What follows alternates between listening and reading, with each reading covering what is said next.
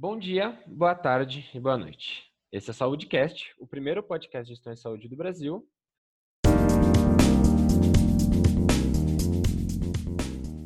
E hoje eu tô aqui com a Pietra, que vai me ajudar como co-host.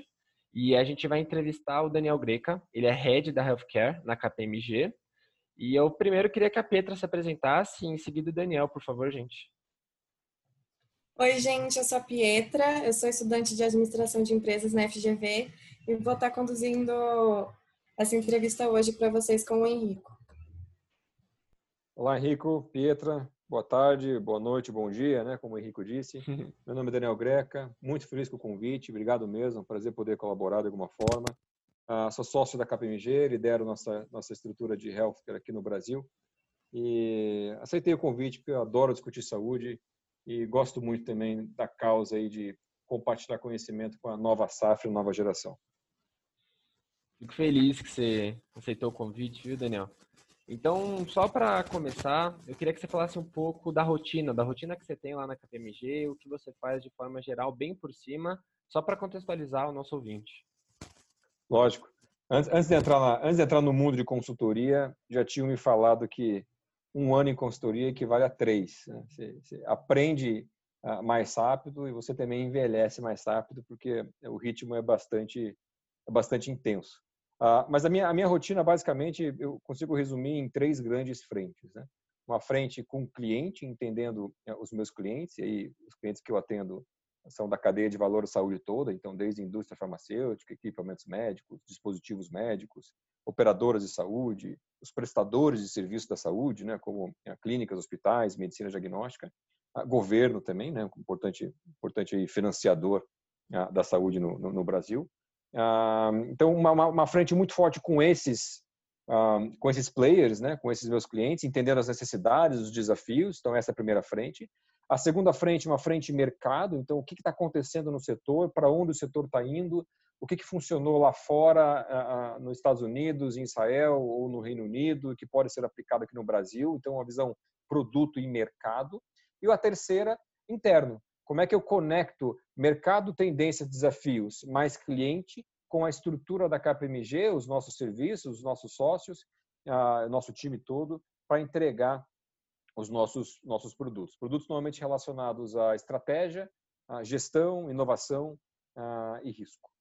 Entendi, Daniel. É, agora, eu vou, eu vou te fazer uma pergunta que é algo que me intriga muito, né? Já até ouvi um pouco você falar sobre isso em outra, em outra situação. É, então, é, na KPMG, Daniel, como consultoria, vocês sempre estão tentando agregar valor para o seu cliente. Mas quando o assunto é a saúde, você, vocês devem enfrentar alguns dilemas éticos, não é? É, Henrico, existe sim. Esse dilema ético na saúde ele existe porque você tem um, um, um, incentivo financeiro diferente na hora que se compara a saúde com outros setores. Vou fazer aqui um paralelo bem simples, mas para explicar bem o que, o que estou tentando uh, falar para vocês do que é diferente da saúde com outros setores. A hora que você pega o varejo, por exemplo, se você pegar a cadeia de valor do varejo, você vai ter lá manufatura, perdão, antes da manufatura, né? matéria-prima, manufatura, distribuição, ponto de venda, consumidor. E a hora que o consumidor consome, todos da cadeia ganham, desde lá da matéria-prima até quem distribuiu até o ponto de venda. Todos, sem exceção, todos ganham. A saúde ela tem uma característica diferente, por isso que gera esse, esse, esse conflito aí que você falou, conflito ético, ético, né? A saúde, a hora que o paciente, é, como consumidor, ele consome um serviço saúde, uns ganham e outros perdem. Aqui eu vou te falar até quem ganha e quem perde. A hora que ele consome, por exemplo, uma cirurgia, o hospital ganha, ah, tudo que foi usado para aquele paciente em termos de produto, ah, medicamento, ah, dispositivos médicos, exames que foram feitos, a indústria então que forneceu isso também ganha. Agora, a operadora de saúde perde, porque ela tem que pagar esta conta, né? E o empregador também perde, né? Se for pensar, o empregador aí que deu o benefício de saúde para o seu empregado, a hora que ele foi afastado, fez uma cirurgia ou ficou doente, ele também perde em termos de produtividade. Então, você vê que a hora que você olha a cadeia de valor, uns ganham e outros perdem no momento em que o paciente, como consumidor, se é que ele pode ser chamado de consumidor, e talvez seja uma outra discussão, no momento que ele consome, uns ganham e outros perdem. Então, por isso que dizem que na saúde o incentivo é perverso. Né, para um hospital, medicina diagnóstica, quem está prestando o serviço, o incentivo é perverso, porque quanto mais doença, mais resultado você tem. Quanto mais cirurgia, mais dinheiro eu faço, melhor será o meu resultado, se eu for eficiente, lógico.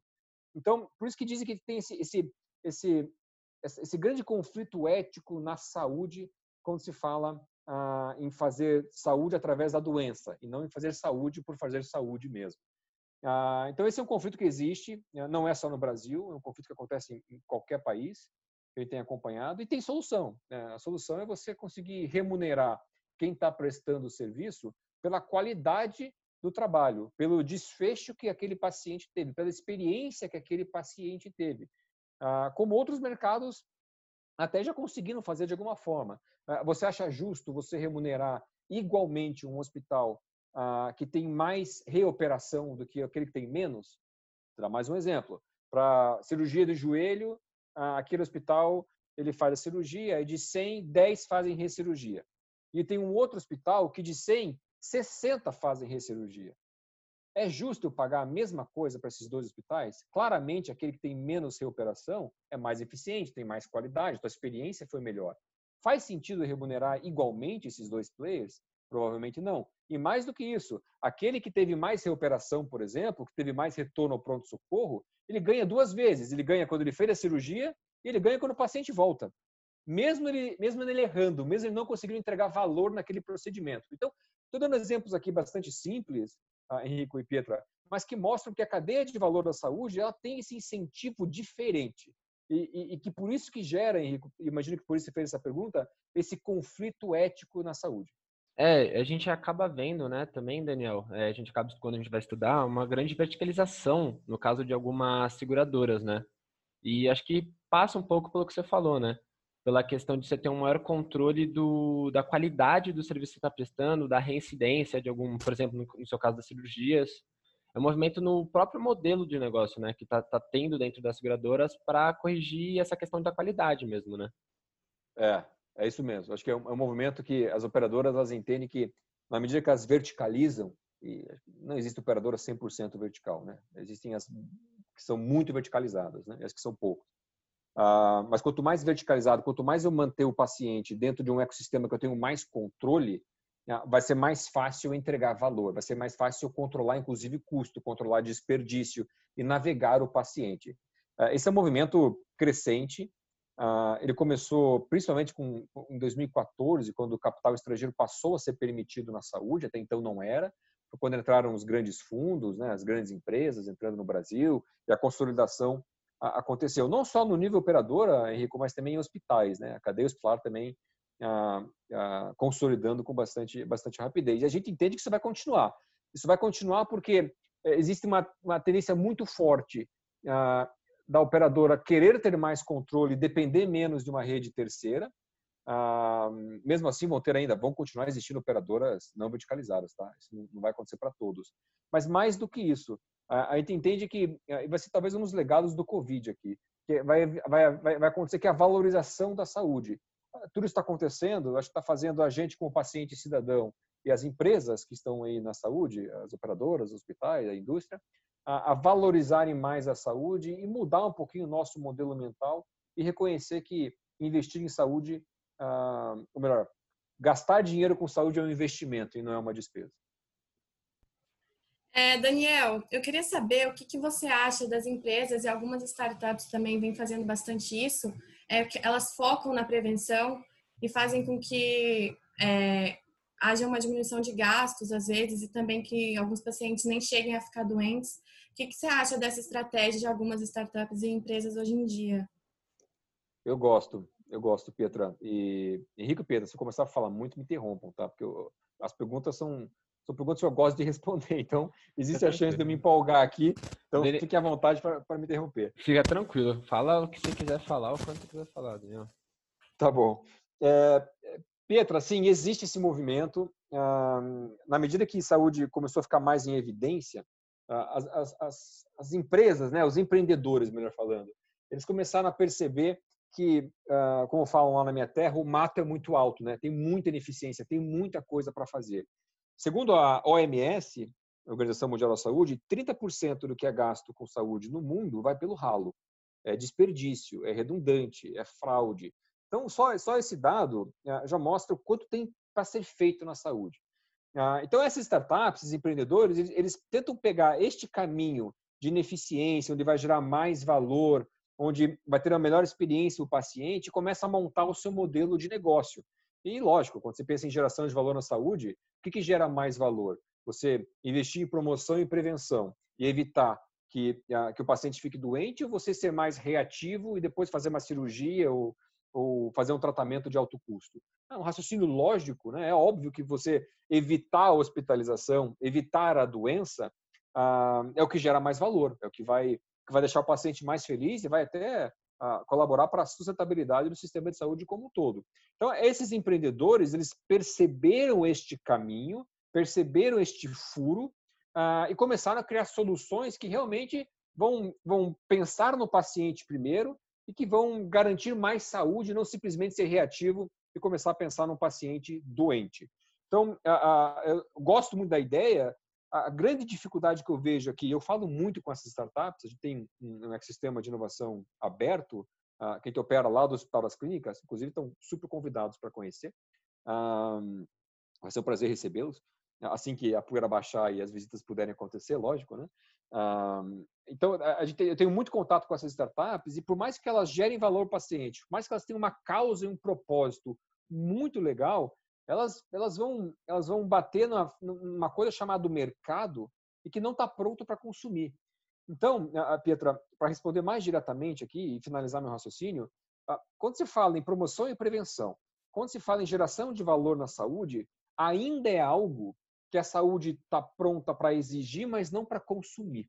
Então, ela exige, ela discute, ela fala que é importante, mas não necessariamente ela está pronta para colocar isso dentro do seu negócio. Por isso que as startups geram uma frustração muito grande, porque elas pensam assim, poxa, mas eu, eu nasci de uma dor, eu gero valor para o paciente, eu sei que você precisa de mim, eu não escalo, eu não consigo. É porque o mercado ainda não está pronto. O mercado está justamente nesse, nessa, nessa transição de, de, de não só discutir valor, promoção e prevenção, ah, mas de consumir isso.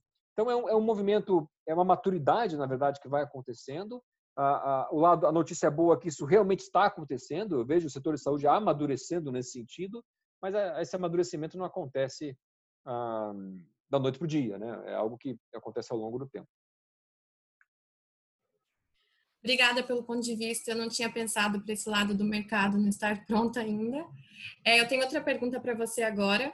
Eu queria saber é, que geralmente a realização de serviços é, no mercado da saúde, ela acaba muitas vezes não sendo totalmente voltada para o usuário e ela não olha o paciente como consumidor. Até que ponto você acha que isso interfere na geração de valor para os consumidores e na gestão das empresas que são do mercado da saúde? E se você acha que existe um cuidado em relação a isso? É, um, eu acho que o mercado está caminhando para isso. Se a saúde fosse um mercado tradicional, se a saúde fosse o varejo, Petra uh, e Henrico, e todos que estão ouvindo, lógico, se a saúde fosse o varejo, é, esse movimento de você tratar o paciente como consumidor, embora ele não seja um, eu quero falar um pouquinho sobre isso, não seja um tradicionalmente falando, uh, esse movimento já teria acontecido antes. Por quê? Porque num, varejo, por exemplo, no mercado mais tradicional, o, o consumidor ele começa a empurrar, ele começa a exigir, ele começa a forçar e exigir do mercado que ele seja diferente. Ah, isso acontece de forma muito mais direta.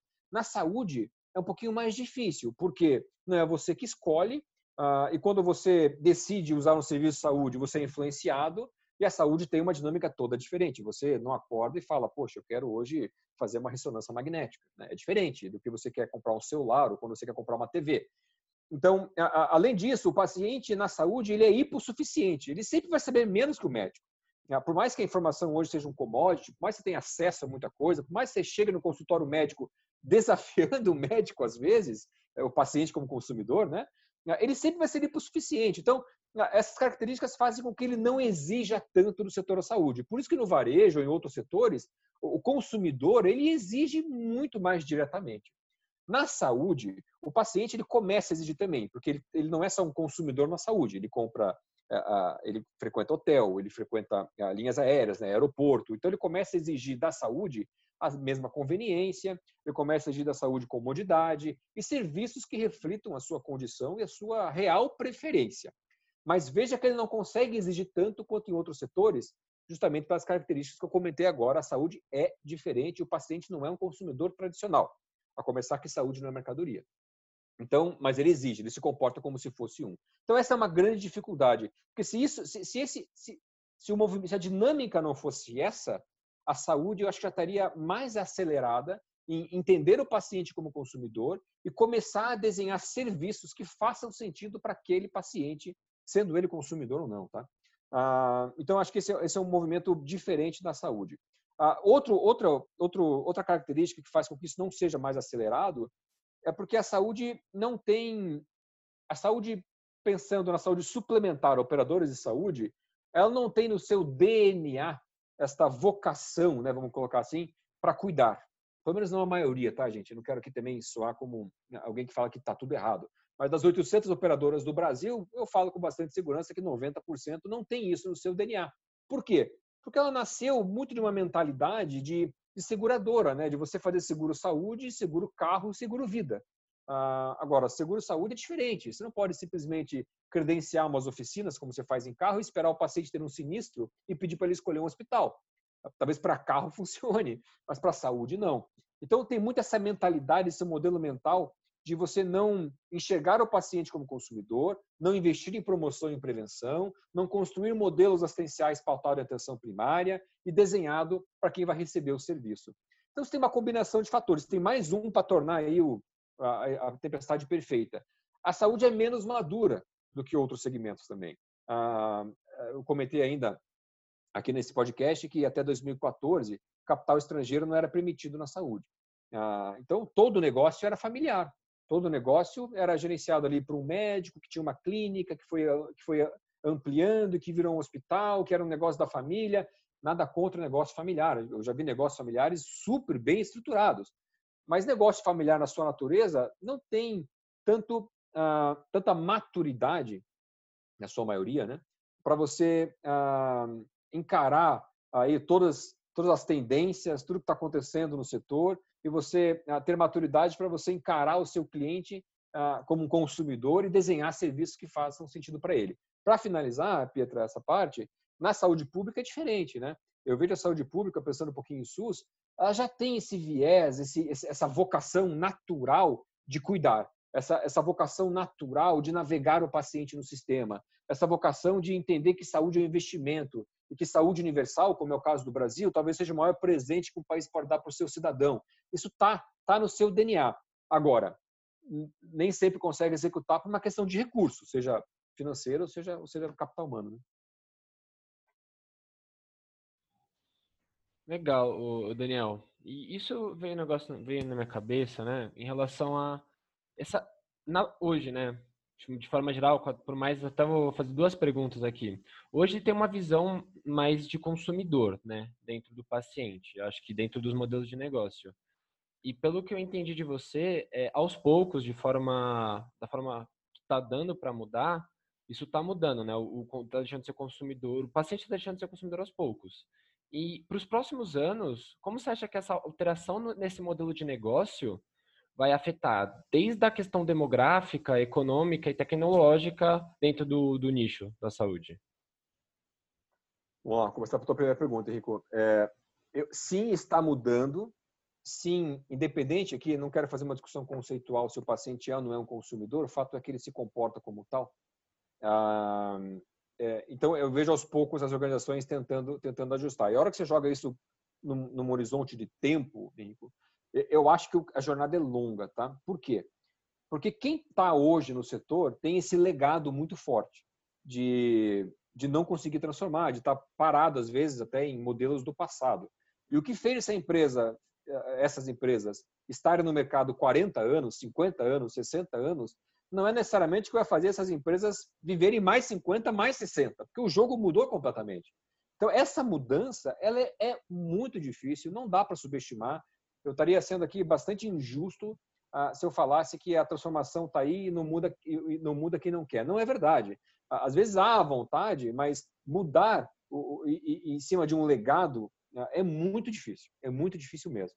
Então, eu vejo que esse movimento ele já começou, ele começa aos poucos, e isso em quem já está no mercado, mas os novos players já vêm diferente, Henrico. E aí é que vem o grande, a grande dor do setor. As operadoras digitais, que já nascem digitais, que já nascem orientadas ao paciente, que já nascem orientadas a dados, que já nascem orientadas a valor, elas já existem. São pequenas, 10 mil vidas, 15 mil vidas, 20 mil vidas. Elas vão ganhar força, elas vão ganhar uh, mais protagonismo no setor. E na medida que elas vão ganhando, alguém perde. Né? Se você pensar que o mercado talvez não vá crescer tanto, o mercado de saúde suplementar, pelo contrário, ele está caindo e deve cair um pouquinho mais ainda no que vem, dado, uh, dado uh, possível aí crise, né? não sei. vai depender de quanto, vai depender do quanto da taxa de, de emprego. mas se partir do princípio que ele vai ficar estável, essas operadoras digitais elas vão ganhar mercado. Não vão ganhar de forma rápida, porque é muito difícil crescer rápido na saúde sem grandes recursos financeiros mas elas vão ganhando mercado e elas já vão acostumando esse cliente, esse paciente como consumidor, esse empregador, né? o empregador que é quem contrata a operadora. Esses caras já têm um modelo de negócio diferente, um modelo operacional diferente e começa a acostumar o mercado. Então é mais uma mais um elemento para acelerar a transformação, chamado aqui concorrência. Ah, então eu, eu, eu sou otimista. Eu acho que as, as, a mudança está acontecendo. Eu só não acho que ela acontece, talvez, na velocidade que a gente queria. E não, não tem como comemorar uma pandemia, pelo contrário, só tem a lamentar. Mas também acho que é um trabalho nosso tentar entender o que, que pode se alavancar em cima de tudo isso que está acontecendo. E uma das alavancas que eu vejo é justamente você reconhecer que a saúde precisava mudar e reconhecer que saúde é importante e reconhecer que digitalização é importante e reconhecer que matéria medicina é importante, por exemplo. Ah, então eu estou otimista, mas ah, vamos ver se o próximo ano a gente aumenta um pouquinho a velocidade de transformação digital, de colocar o paciente no centro de geração de valor. É, Daniel, qual você acha que ser o principal desafio para os futuros administradores é, para implementar e conseguir fazer essa mudança? Eu ia trazer essa pergunta de um milhão de dólares, porque uh, eu, eu acho que a principal barreira, já vou falar do, do, do que, que eu acho que, do que, que essa, os novos executivos deveriam ter, tá, na minha visão. A principal barreira, na minha visão, é capital humano, tá? E nossos estudos dizem isso, nossos projetos dizem isso. As empresas que não conseguem se adaptar e que não conseguem transformar, a hora que a gente explode os fatores críticos de sucesso, ah, pessoas, número um. Número um. Pessoas em que sentido? De não ter as pessoas certas, de não ter as pessoas engajadas, de não conseguir manter, é, reter talentos ou contratar talentos. Ah, então, eu imagino que liderança e pessoas é o que vai fazer a diferença.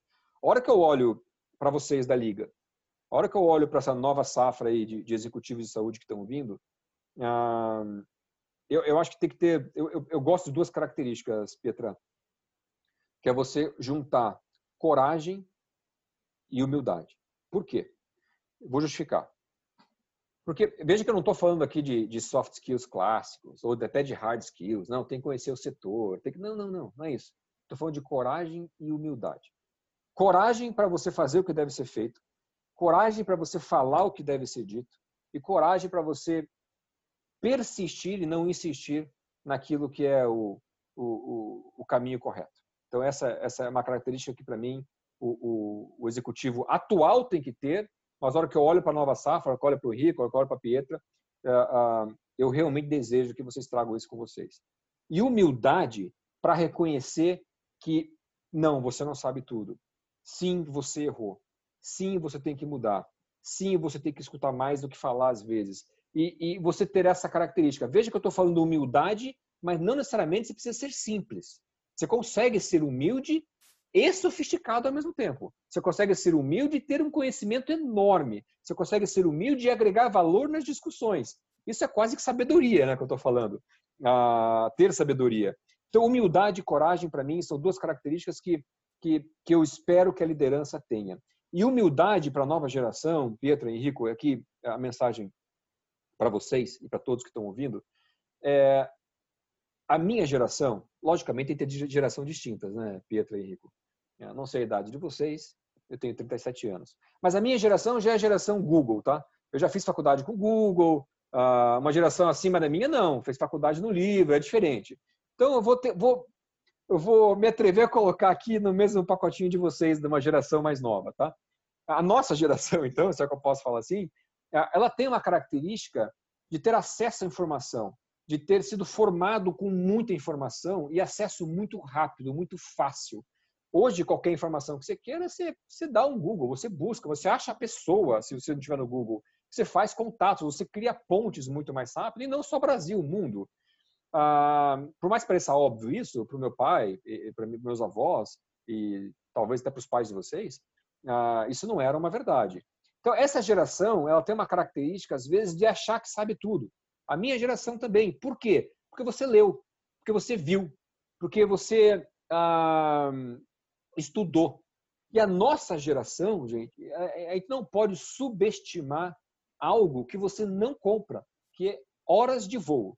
Uma coisa é você ler o manual de como voar e como pilotar um avião. Uma coisa é você fazer até o simulador no computador. É você estudar horas e ter horas até de copilotagem. Outra coisa é você ter que pousar um avião em uma condição não favorável. E para você fazer isso, quanto mais horas de voo você tem, melhor. Então, ah, o que eu espero dessa nova safra é coragem, humildade e reconhecer que horas de voo, experiência, melhor falando, faz diferença. E você não tem caminho curto para isso. Excelente mensagem, Daniel. Com certeza vou levar comigo para minha carreira e para a vida. Achei incrível também. Queria até agradecer por parte pessoal pela mensagem, viu, Daniel? Achei incrível mesmo. Que bom. Que é, bom. Essa agora... mensagem. Desculpa, Henrico. Tranquilo. Essa mensagem tem. Parte não é minha, tá? Parte. Uh... Parte um coaching que eu tive me falou isso várias vezes com outras palavras e talvez eu tinha idade de vocês e eu talvez não acreditava muito. Aí o tempo foi me mostrando que que horas de voo faz a diferença. Mas vamos lá. É, agora eu queria puxar, voltar um pouco para a questão ética que apareceu um pouco mais forte no, mais no começo da conversa, o Daniel. E eu queria pegar o exemplo de farmacêuticas, tá bom? Falar um pouco sobre farmacêuticas, falar um pouco sobre a margem de contribuição de um produto farmacêutico, sabe? É, o quão, é, quão né, viável é ser ético dentro de um mercado competitivo, como é o das farmacêuticas, em relação à precificação. Então, isso foi uma discussão que eu tive com, com amigos tempo atrás, sobre isso da própria liga mesmo, e a uhum. viabilidade de você ser ético dentro de um mercado que você que é muito competitivo e você precisa pôr uma margem de contribuição dentro de um produto sem é, deixar a ética de lado, né? Porque você está cuidando do, da população, só que mesmo assim você tem que ganhar dinheiro. É. é fazer uma análise crítica mais profunda aqui, Henrique, eu teria que analisar, às vezes, produto por produto e ver quanto aquele produto gera de valor para a população versus o quanto ele consome de recurso. Né? Por exemplo, aquele produto custa um milhão o tratamento e quanto ele gera de valor para a população? Quanto ele gera de saúde para a população? Então, essa é uma análise que cabe aos reguladores. Né? Gente tem órgãos reguladores para isso. Mas ah, a gente não pode desconsiderar aqui que para você lançar um, uma droga no mercado, você tem um investimento gigantesco e um risco altíssimo e um retorno sobre o investimento muito no longo prazo. Você desenvolver uma molécula, isso começa lá atrás, depois tem vários testes, aí você tem toda a pesquisa clínica, aí você lança no mercado, aí durante a pesquisa clínica, às vezes pode ser que dê errado e todo aquele investimento que você fez, você perdeu, e você, você descobrir uma nova molécula requer muito recurso, então você tem um risco e um tempo que isso, isso tem que estar no preço, obviamente. Eu não vou fazer investir 10 anos numa molécula para lá na frente eu não recuperar esse investimento. Não faz sentido nenhum. É, e não estou falando para ser ah, filantrópico e nem para você fazer margens absurdas. Não é isso. Eu só estou colocando aqui que a indústria, a hora que você compra um medicamento na farmácia, a hora que você está no hospital e alguém te dá uma droga, um medicamento, por trás daquilo tem anos de estudo, anos de inovação e anos de investimento. Então, acho que esse é o primeiro raciocínio que a gente tem que fazer. Ah, o segundo raciocínio é, ok, Daniel, eu entendi está me falando que, não, que é difícil ser barato. É, estou falando que é difícil ser barato. Ah, mas e as margens? Bom, aí é uma questão, de novo, do órgão regulador. O que mais se discute hoje é, principalmente para drogas ah, de alto custo e, para tratamento de alto custo, né? E eu já dei um exemplo aqui. Um milhão por paciente, por ano. Quanto isso gera de resultado? O cobertor é curto, certo? Se você pensar assim, ah, mas é meu filho, ok, para o teu filho você fala assim, não, eu, vou, eu, eu, quero que o governo pague um milhão. Mas esquece, vamos tirar aqui, vamos despersonificar, tá? Ah, o que, que vale mais? Um milhão numa droga que talvez não vai gerar tanto valor assim, talvez até não vai impactar tanto desfecho para aquele paciente, ou se eu pegar esse um milhão e transformar em vacina e vacinar X mil pessoas. Entende que a, a discussão acaba sendo quase nesse sentido, porque o cobertor é curto, você não tem como entregar tudo para todos.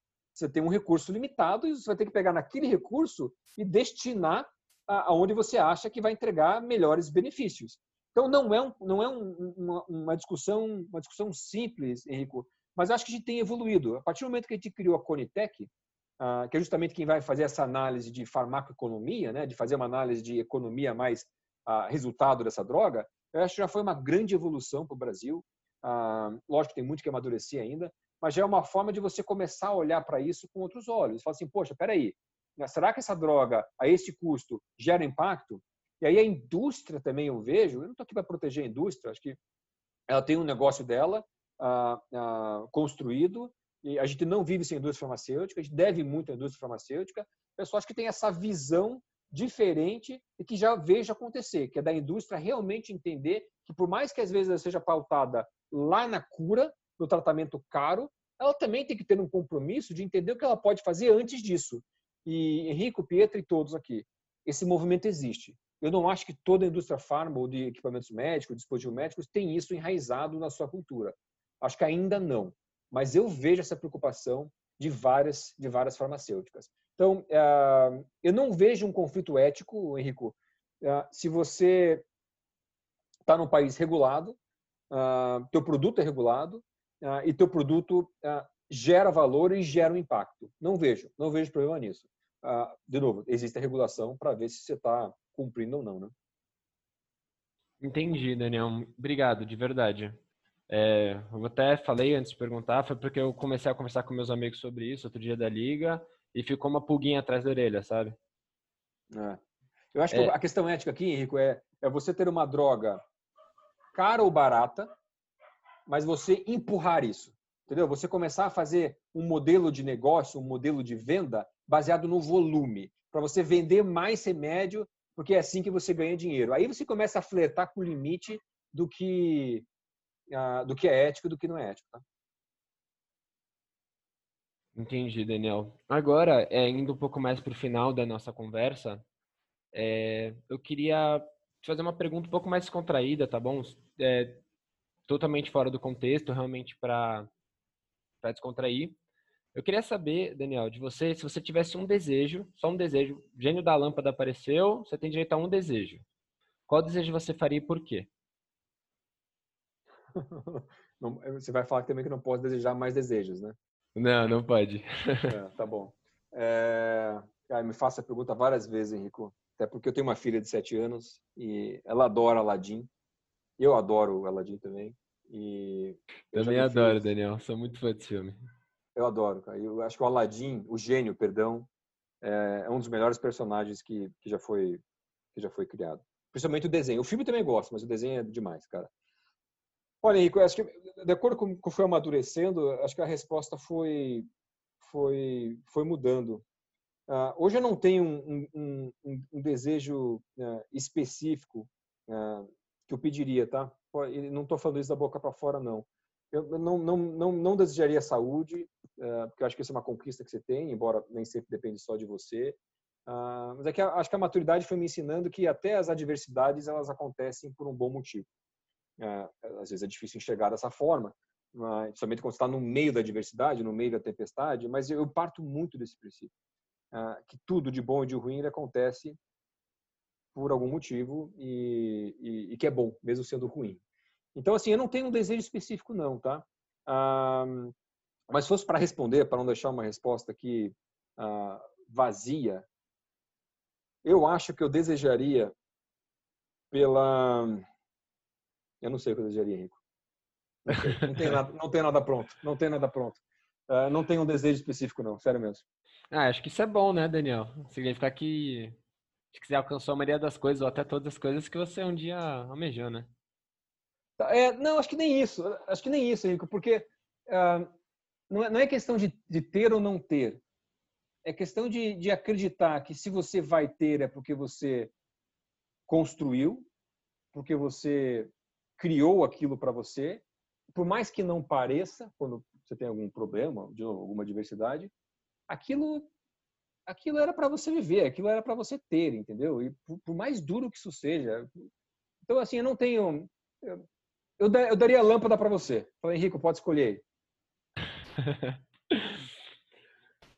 Obrigado, o Daniel, pela resposta. Achei uma resposta diferente, não esperava, para ser bem sincero.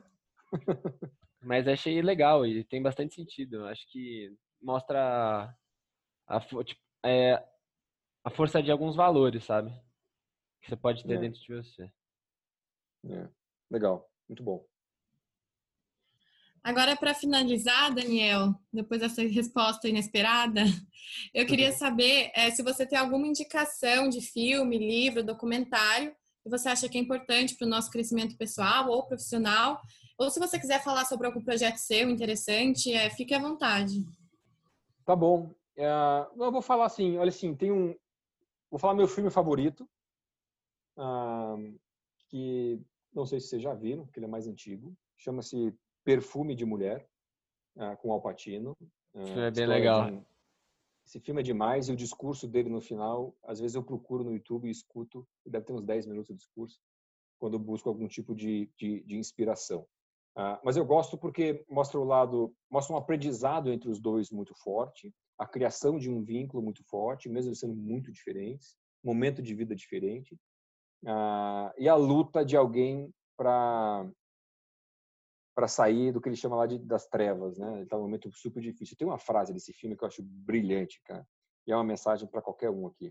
Ele fala assim: ah, em todas as encruzilhadas que eu tive na vida, eu sabia qual era o caminho correto, mas eu nunca escolhi o caminho correto.